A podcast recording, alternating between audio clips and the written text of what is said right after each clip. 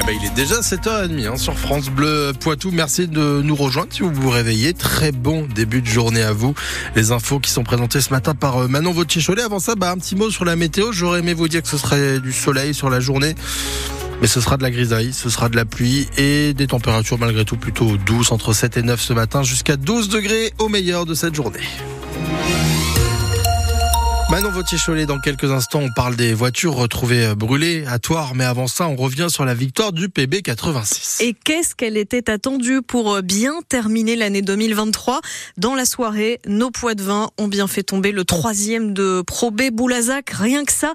Score final 94-85. Guillaume Batté, vous avez, euh, Grégoire Batté, vous avez suivi le match et la victoire avec les supporters.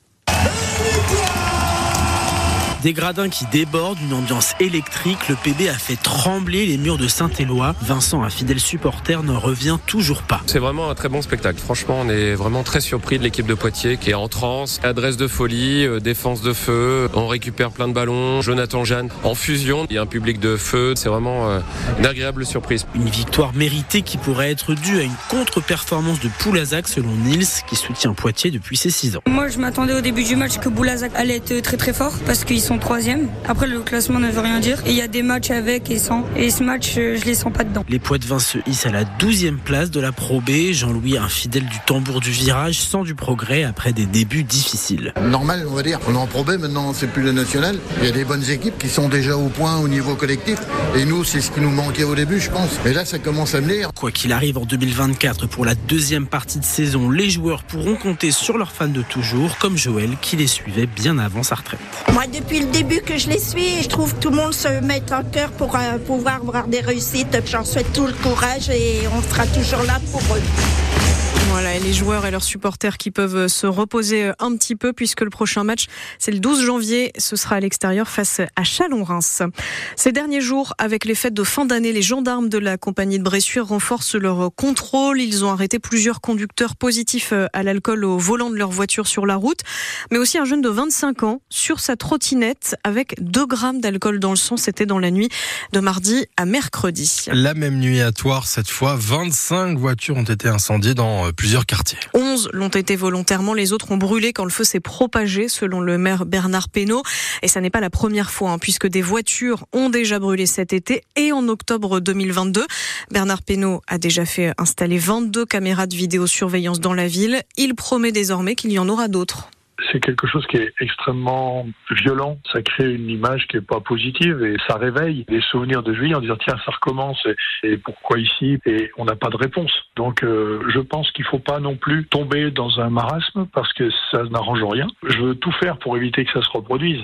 Mais si vous me demandez les actions concrètes, on a mis la vidéoprotection en place, ça c'est fait et ça se produit quand même. Et on avait de toute façon le projet de compléter notre vidéoprotection euh, suite à ce qui s'est passé en juillet. Hein. On pensait rajouter 10-12 caméras. On va regarder si on peut pas aller un petit peu au-delà. Et c'est-à-dire qu'on pourrait passer de 22 caméras à 30, 35 Oui, c'est ça. Si on en ajoute un peu plus, parce qu'il y en a besoin, quelques endroits encore sur la ville, on aura sûrement des informations quand il se passe des choses comme ça. Bernard Pénaud, au micro de Julien Morcelli, il précise également à France Bleu Poitou que des renforts de police sont arrivés euh, dans la soirée.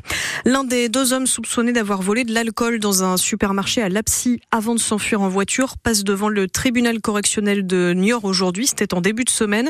Il passe en comparution immédiate, notamment pour menace avec un couteau sur le gérant. L'autre interpellé dans cette affaire a été mis hors de cause et relâché après sa garde à vue.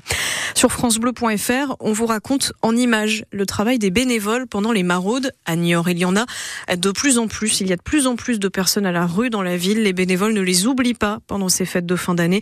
Et on entendra le reportage de Noémie Guillotin dans le journal de 8 heures. On lui doit une partie de l'Union européenne que l'on connaît aujourd'hui. L'ancien ministre socialiste est mort hier à l'âge de 98 ans. Jacques Delors, c'est sa fille et maire de l'île Martine Aubry qui l'a annoncé dans la soirée.